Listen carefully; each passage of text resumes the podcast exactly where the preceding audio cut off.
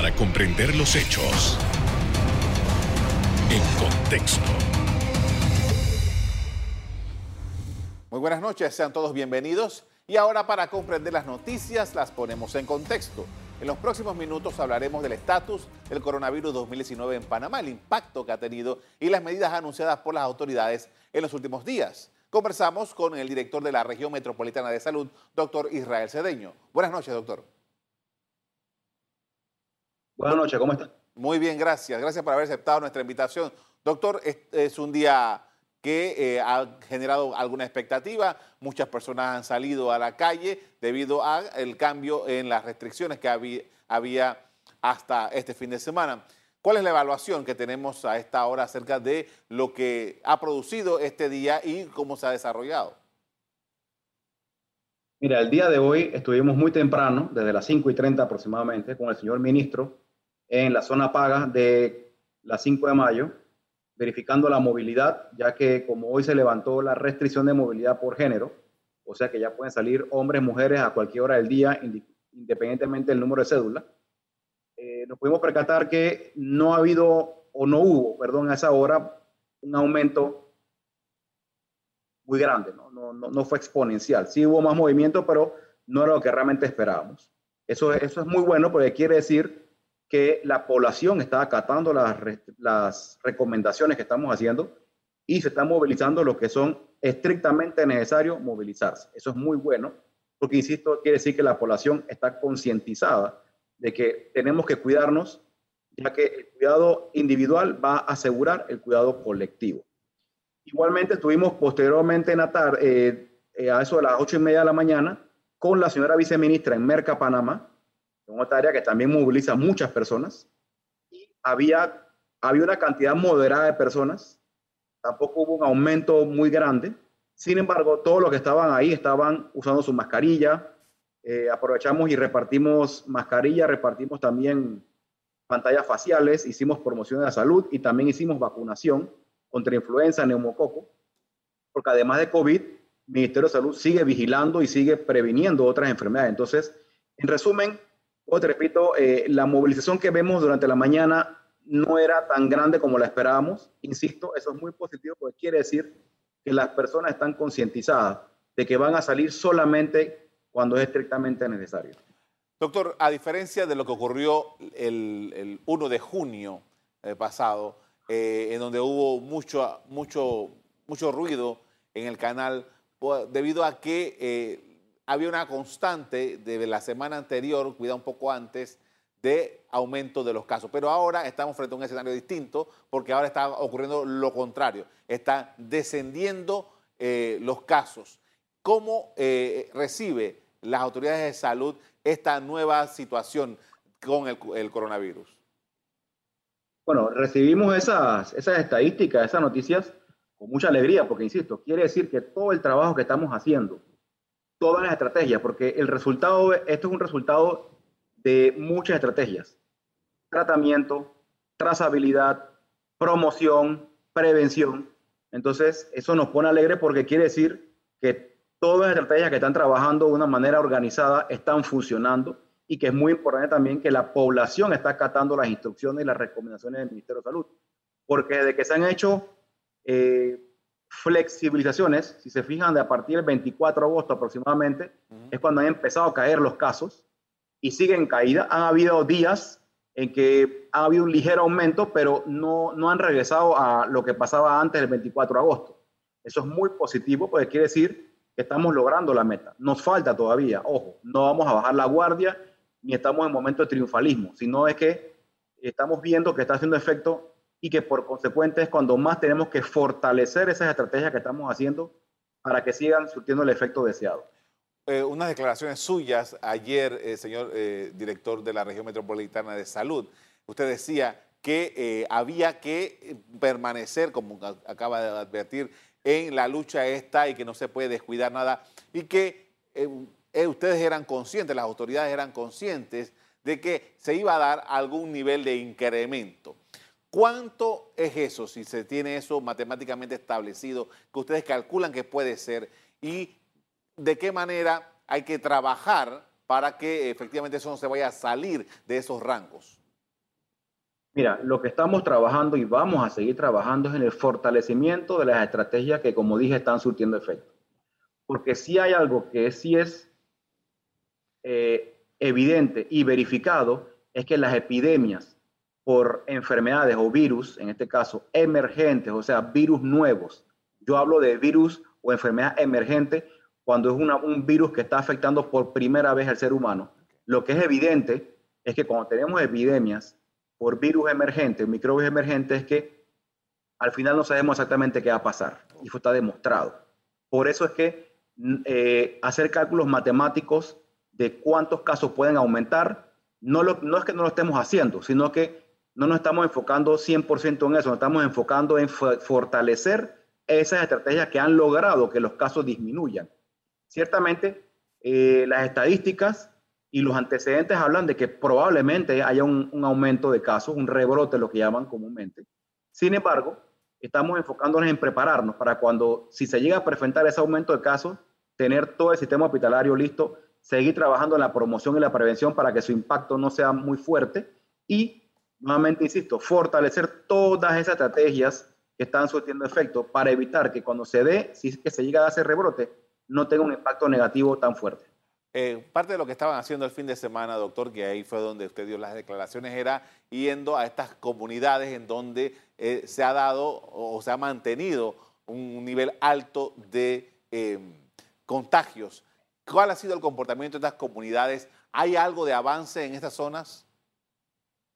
Sí, ayer estuve acompañando al equipo local de Tocumen eh, con el equipo regional para fortalecer su equipo unificado de trazabilidad porque siempre me gusta recordar y reiterar, ese trabajo que ayer me entrevistaron no es un trabajo de ayer, eso hacen todos los días, los equipos unificados salen todos los días. La diferencia es que un sábado o un domingo el equipo regional llega a aportar ese grano extra de, granito de arena extra a diferentes regiones, corregimientos. Ayer fuimos a Tocumen porque hasta la fecha sigue siendo el corregimiento con más casos acumulados porque ahí fue donde empezaron a sumar más casos. Pero hoy día en Tocumen después que manteníamos semanas con 300, 400 casos activos, al día de ayer tenían 134 casos activos. Eso es muy bueno porque quiere decir nuevamente que las estrategias están funcionando.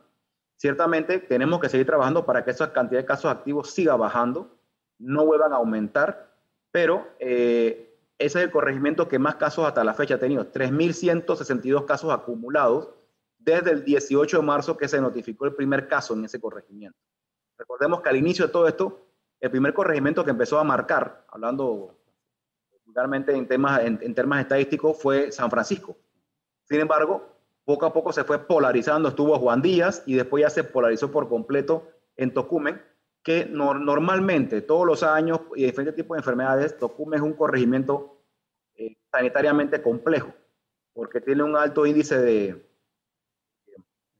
la densidad poblacional es muy alta, entonces normalmente eh, siempre nos marca alto en temas de dengue, cuando hemos tenido, cuando tuvimos casos de chikungunya nos marcaba alto, casos de influenza. Normalmente Tocumen por la densidad poblacional y la característica poblacional son de los corregimientos que tienen mayoría de casos. Sin embargo, insisto, están mejorando las cosas y los equipos saben que ahora que están mejorando las cosas es cuando más fuerte tenemos que seguir trabajando. Con esto, doctor, vamos a hacer una pausa. Al regreso, amigos, seguimos analizando esta nueva etapa de la crisis sanitaria con el director de la región metropolitana de salud. Ya volvemos.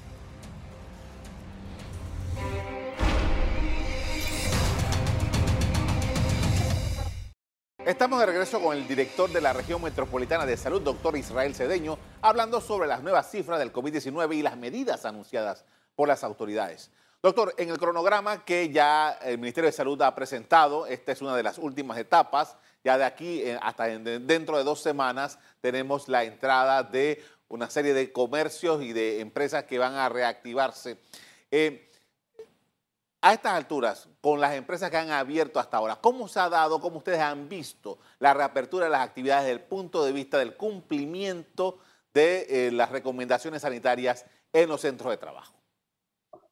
Mira, respecto a eso, seguimos haciendo las inspecciones de todos estos comercios que han abierto por dos motivos, por la verificación de cumplimiento de norma y porque también se habilitó hace ya más de dos meses los procesos con el Ministerio de Trabajo, Mitradel, el tema de verificación y certificación de todos esos comercios que estén cumpliendo.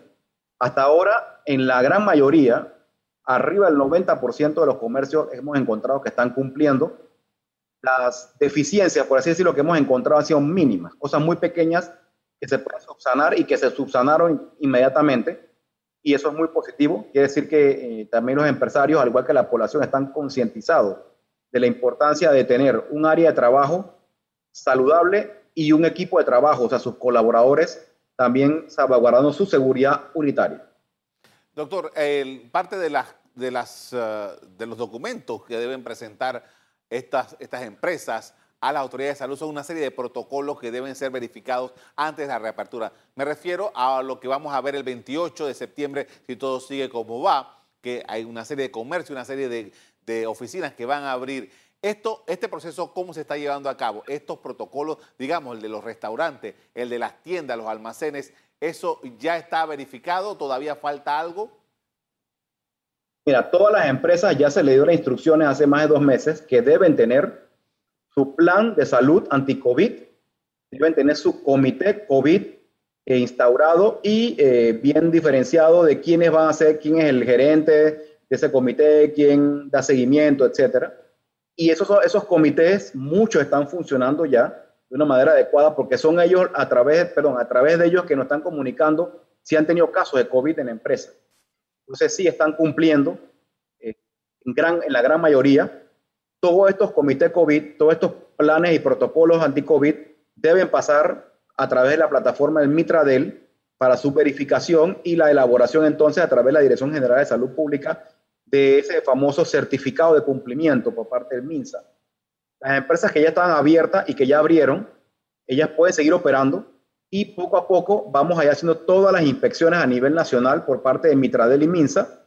Y si al momento, digamos, yo llego a la empresa y no están cumpliendo, eh, se le va a dar un tiempo perentorio para que puedan cumplir o subsanar esa deficiencia que encontremos.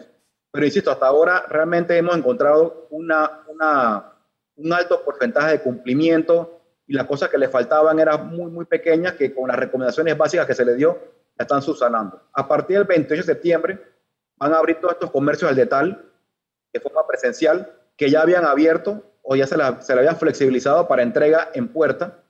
Eh, el reto es, el, reto es el mismo desde el día 1, cumplimiento de lo más básico, uso de mascarilla, práctica de distanciamiento físico.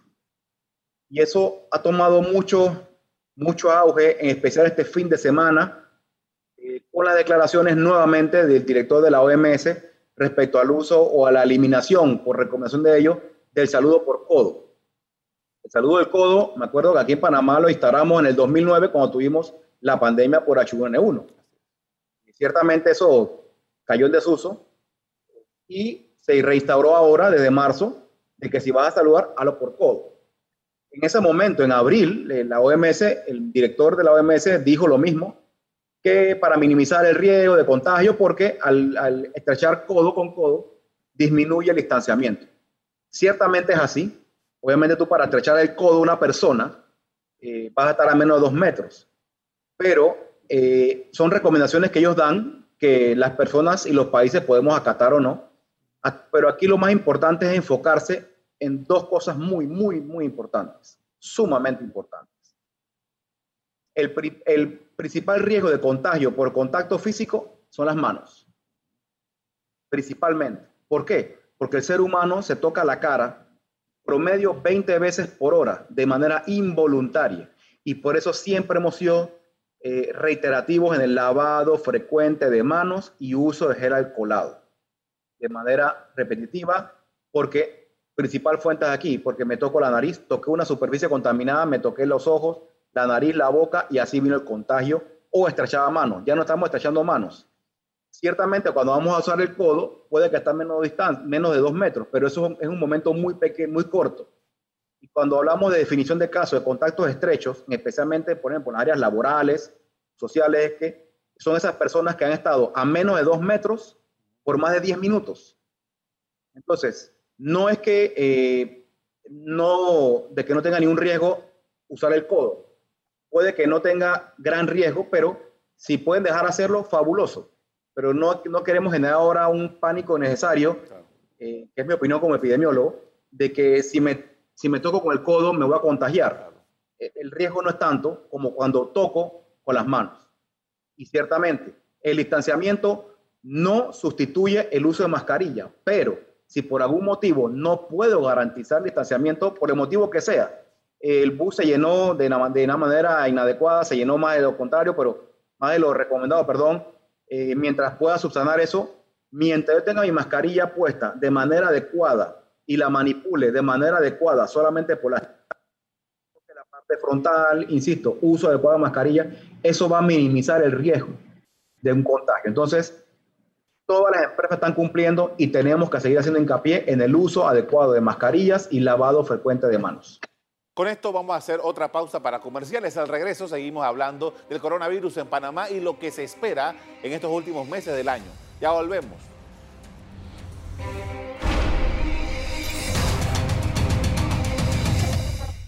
En la parte final estamos de regreso con el director de la región metropolitana de salud, doctor Israel Cedeño, respecto a las acciones tomadas frente al COVID-19.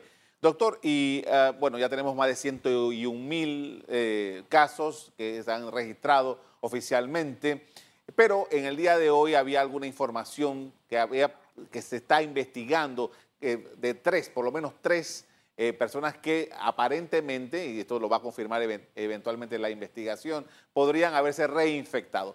¿Cuál es el estatus de esto? Mira, son tres casos recientes, los mencionó el señor ministro en la mañana, cuando estuvimos en la zona paga de Caledonia. Eh, son tres casos recientes, porque realmente se han investigado otros casos, posibles casos de reinfección. En la región, eh, perdón, internacionalmente se han, investigado, se han investigado muchos casos, incluso China desde febrero estuvo hablando de la posibilidad de reinfección. Son casos que están en investigación, porque hay que tomar en cuenta varias cosas. Uno, evidente, efectivamente hay estudios que han hablado que del 2 al 10% de las personas que se infectan no generan anticuerpos. ¿Ok? O sea que de 10 personas, probablemente 2 se infectaron, pasaron la enfermedad y no generaron anticuerpos. Además, que ese 90 o 98% de personas que se infectaron y sí generaron anticuerpos, probablemente entre 4 a 6 meses los anticuerpos se vayan. Y por eso la gran importancia de la vacuna, que estamos esperando la, vacuna que llegue a Panamá probablemente en enero o febrero para aplicarla masivamente.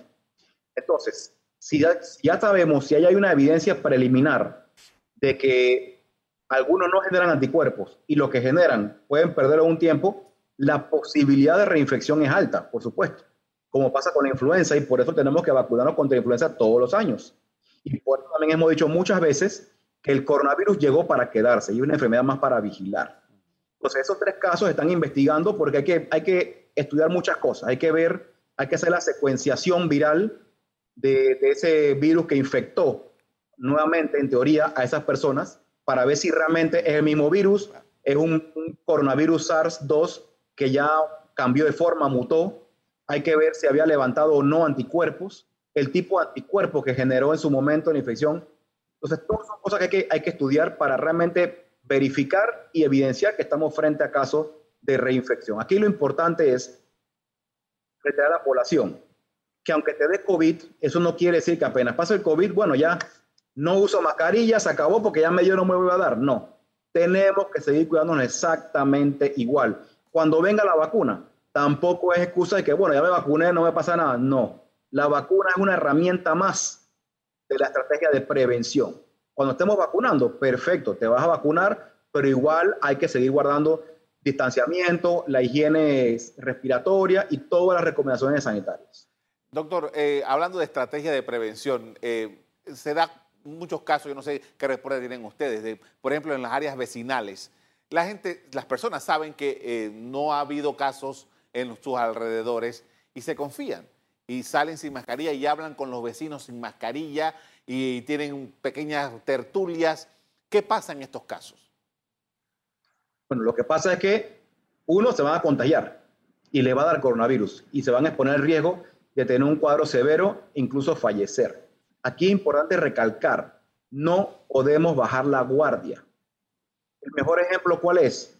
Lamentablemente, parte de personal de salud que se ha contagiado no ha sido necesariamente en el campo de batalla, por así decirlo, no fue en el hospital, no fue tomando hisopado en el centro de salud, en la policlínica. Fue porque, por algún motivo, ya por el cansancio, por el trabajo, yo salí de mi trabajo, salí de, de hisopar 20 personas, me lavé las manos, me cuidé todo, pero ese día me tocaba ir al súper. Y fui al súper, al tocé una superficie, bajé la guardia, me descuidé, me toqué la cara sin lavarme las manos y me contagié ahí. Entonces ese es el mejor ejemplo de que no podemos bajar la guardia en ningún momento. No lo podemos hacer. La clave de la prevención es esa, el autocuidado. Ahora, doctor, las personas que eh, ahora que están más expuestas por razón de trabajo, por movilidad, el, transporte público, que creo que es de los puntos más críticos, que eh, es un desafío para las autoridades en todo el mundo, a la hora de, eh, salir a la calle, un poco para que estén concentrados en esto? ¿Qué es la recomendación que se hace eh, en, términos de salud? Bueno, principalmente verificar que están usando su mascarilla de manera adecuada. Que tape nariz y boca. Todavía poco, pero se ve todavía gente que se pone la mascarilla aquí. No estás haciendo nada. Ya lo dije hace un rato. El uso de la mascarilla no sustituye el distanciamiento, pero, pero si tú estás usando mascarilla y además estás usando la pantalla facial, una persona que está cerca de ti estornuda, la probabilidad que te contagie es muy baja porque tienes protección. Entonces la clave es esa, estar verificando mi autocuidado, mi autobioseguridad, porque si yo garantizo mi bioseguridad, voy a garantizar la bioseguridad de todos. En parte de eso, doctor, se ha dicho, se ha explicado, pero digamos, si yo toco esta mesa y esta mesa tiene el virus y lo tengo aquí, ¿Cuánto tiempo puede estar vivo ese virus antes de que yo vaya a un baño y me lave correctamente las manos? Mira, ya eso se ha demostrado con evidencia que el virus en superficies, lo que llamamos fomites, superficie, la computadora, el celular, la mesa, el cubierto, que se contamina con el virus, puede demorar hasta 96 horas ahí. Al principio de todo esto, eh, muchos decían, eh, bueno, hasta en broma o en serio, el tema de ah, es que en Panamá es caliente y el virus no aguanta la temperatura. No, olvídate de eso, quedó demostrado que no. La clave es el lavado frecuente de manos. Agua y jabón, pero si no tienes agua y jabón, entonces alcohol en gel. O alcohol, que puede ser también tener siempre a mano algo para limpiarme de manera inmediata y constante cada vez que toco superficie o cuando estaba en reuniones, cuando estaba en contacto, cuando venía en el bus, es lo que tenemos que hacer nada de esto sustituye, o sea, ninguna medida de autoprotección sustituye a la otra. Pero mientras yo cumpla la mayoría, eso va a evitar y va a minimizar mi riesgo.